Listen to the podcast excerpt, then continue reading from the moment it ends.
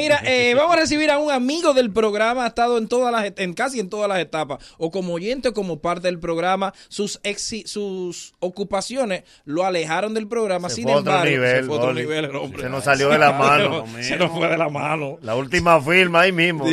Sin embargo, estamos Mira muy cómo vino orgullosos. laqueado. Sí, está laqueado el hombre. Juan Alfredo de la Cruz. Para Juan Alfredo. Nuestro ex asesor en, Sí. en cuestiones empresariales, Se fue a multinacional, recursos humanos. recursos humanos. Buen día, Juan Alfredo. Buenos días, Boli, muchachos. Buenos días. Un placer estar aquí con usted y en Ya su está la nueva, voz de Leonel, en su la nueva casa. En su nueva casa. Calma. La bacana, la bacana. La bacana. Sí, sí. Juan Alfredo, tienes una nueva, unas nuevas ocupaciones. Cuéntanos, ¿qué es Copardón? Sí. ¿Qué es eso?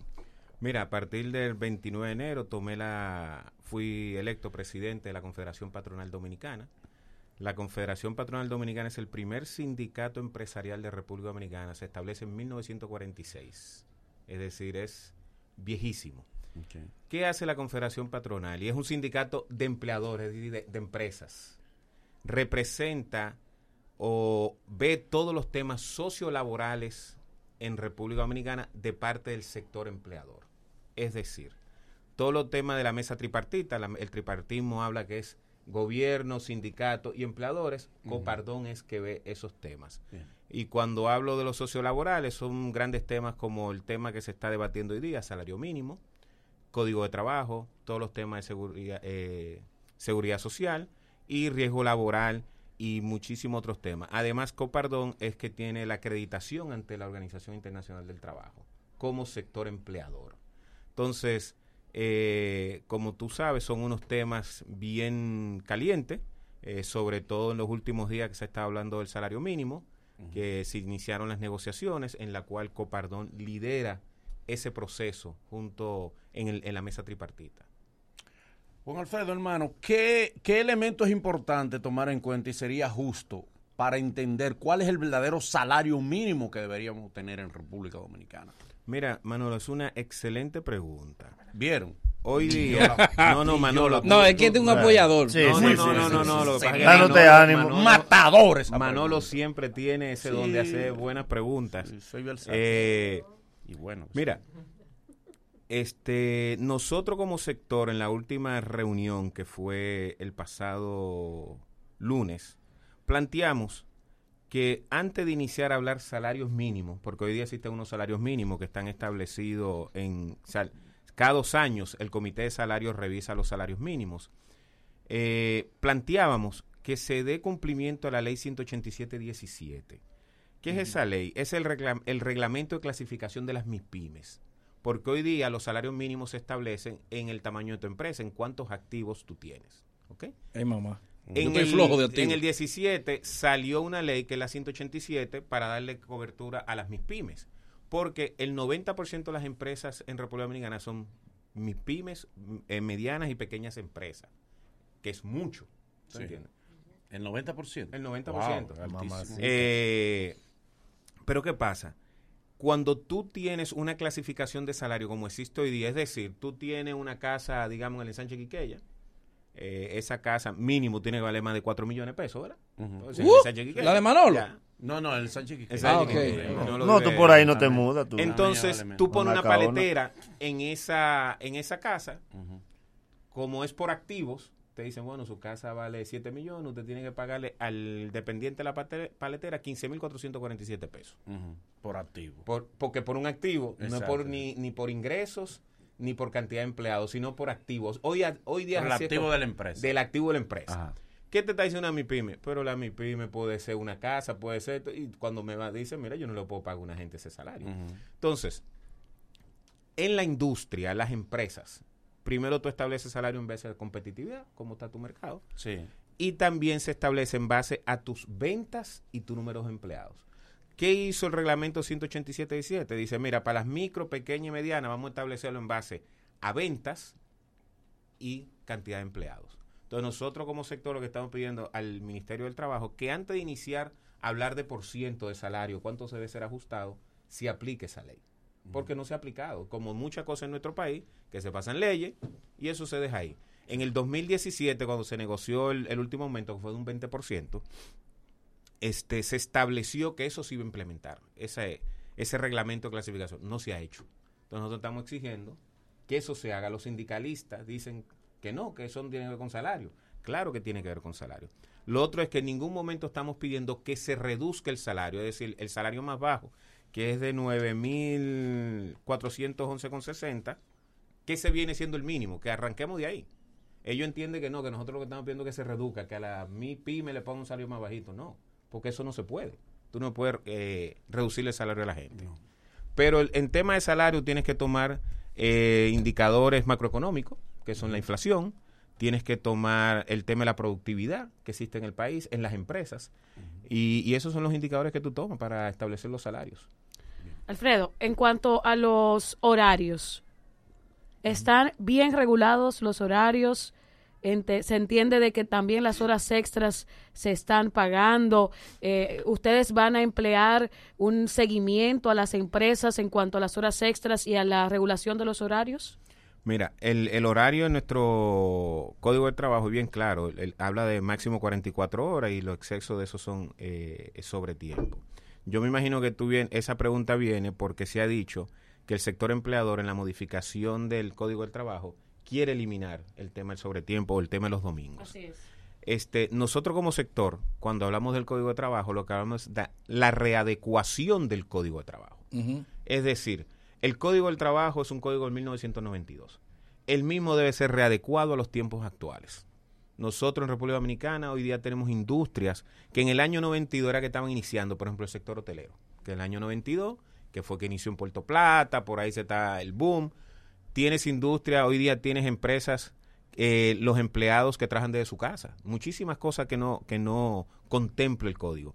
Nosotros lo que planteamos es que sea una jornada laboral flexible en la cual tú puedas, tanto empleador como trabajador, ponerse de acuerdo, mira, mi jornada es tal, eh, y ponernos de acuerdo, y esto es lo que tú vas a ganar por esta cantidad de horas.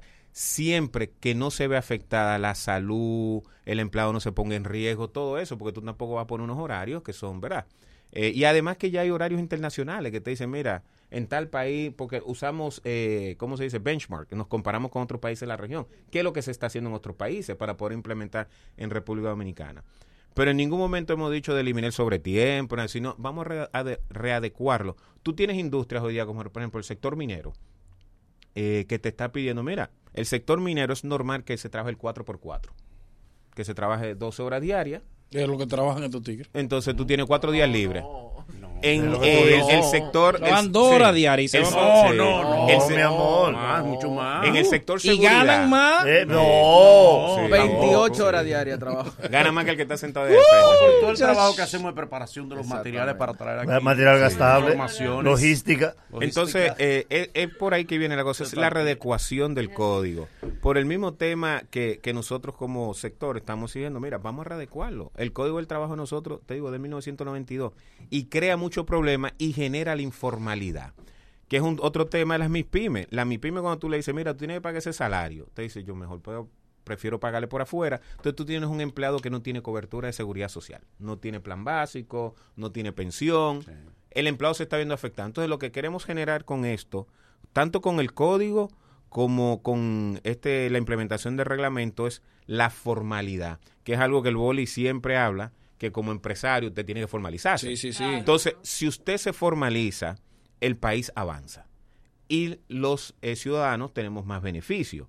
Y la seguridad social es uno de esos, que es un beneficio que hoy día está ahí, y si usted no cotiza, pues usted no tiene ese beneficio. Bien, dale. Haz una pregunta importante. Por favor, a que es no un me- tema a- serio. Tenemos a, Juan, tenemos a Juan Alfredo A, aquí. a mí no me condiciona. no, no, no, venga, de pregunta un disparate ahora. Eh, déjeme preguntarle para ver si es una, una posición errada que tengo de una visión.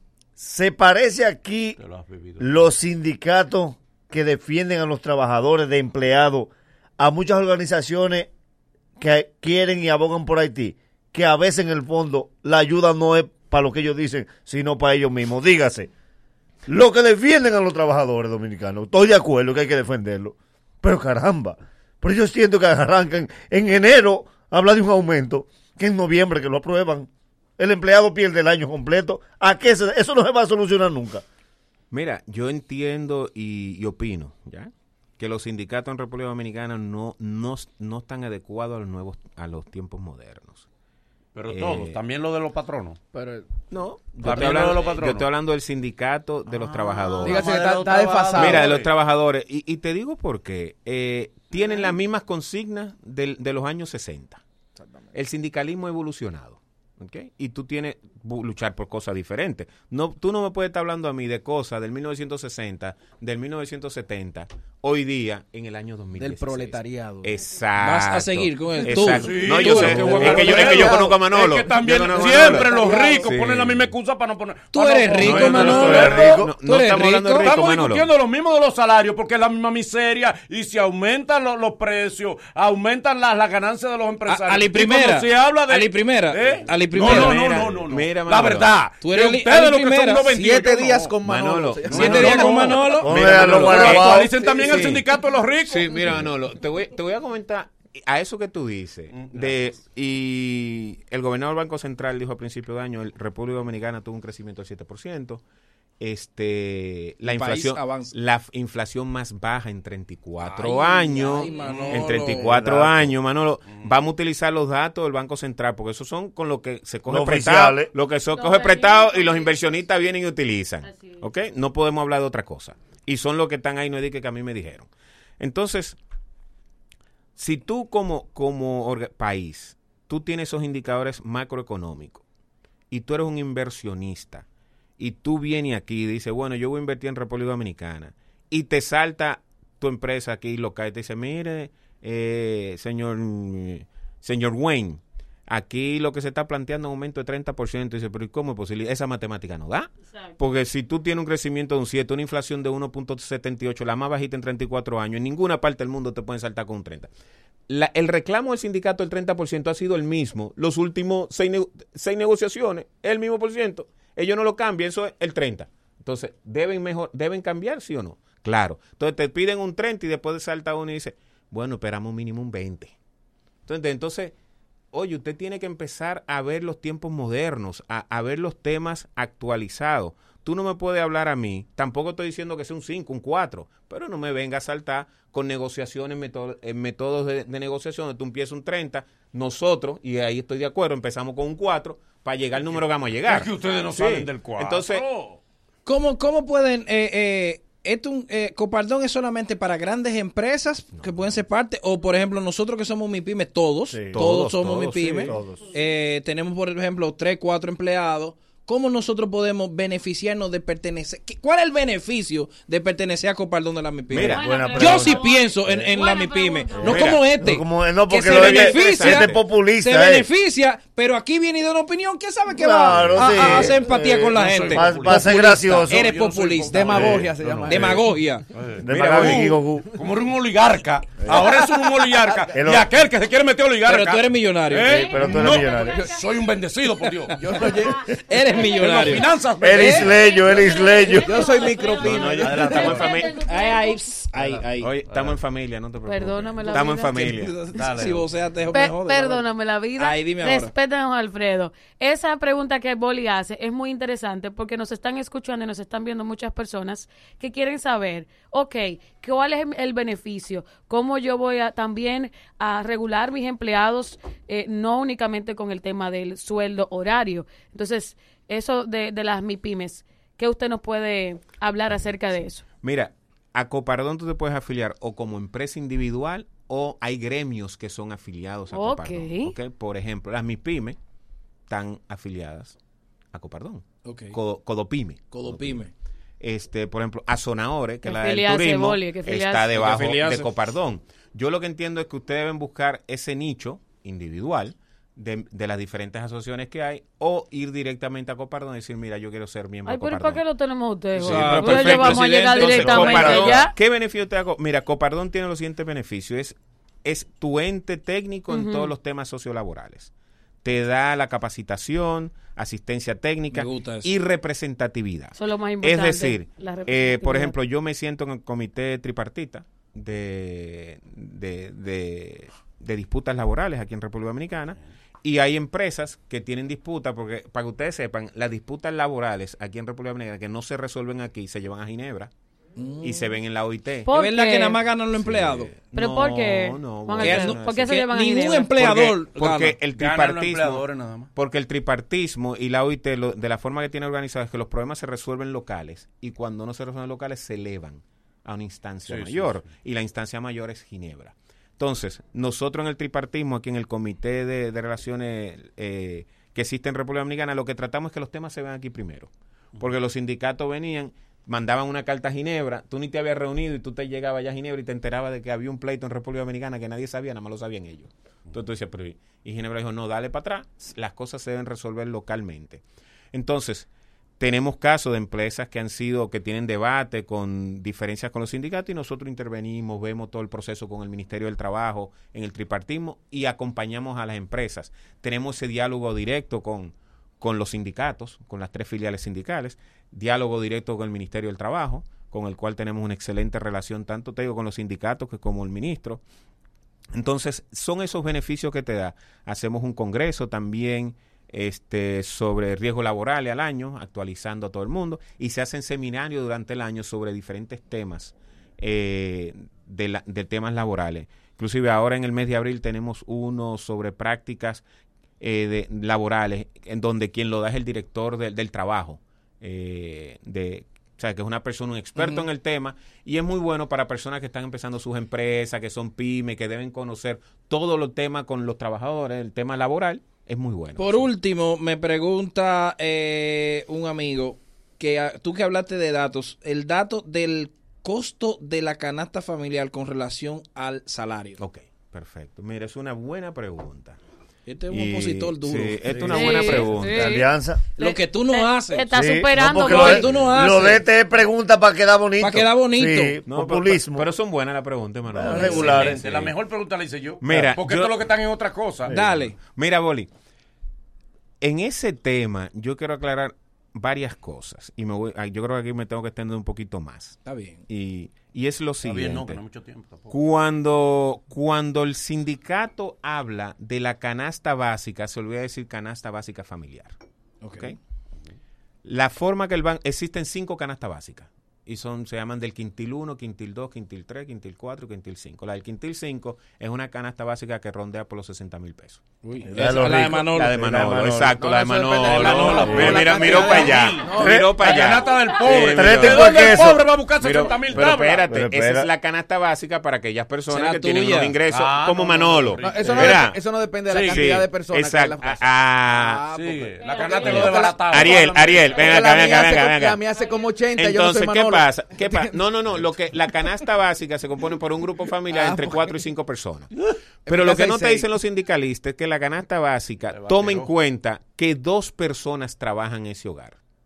¿Ok? Entonces, cuando el sindicalista te hablan de que el salario mínimo, hablan del salario mínimo y canasta básica. Para tú realmente comparar manzanas con manzanas, tú tienes que coger el salario mínimo de dos personas para poder comparar la, sanastia- la canasta básica, porque son dos personas que están trabajando. Entonces, cuando De tú la hablas... es más difícil cuando- ese salario medirlo. Cuando tú hablas del salario mínimo, tú debes expresarte del quintil 1, que es la canasta básica mínima, que anda por los 13 mil y tantos pesos. Entonces, cuando los sindicatos cogen, te cogen las cinco canastas, te sacan un promedio, te da 30 y pico mil.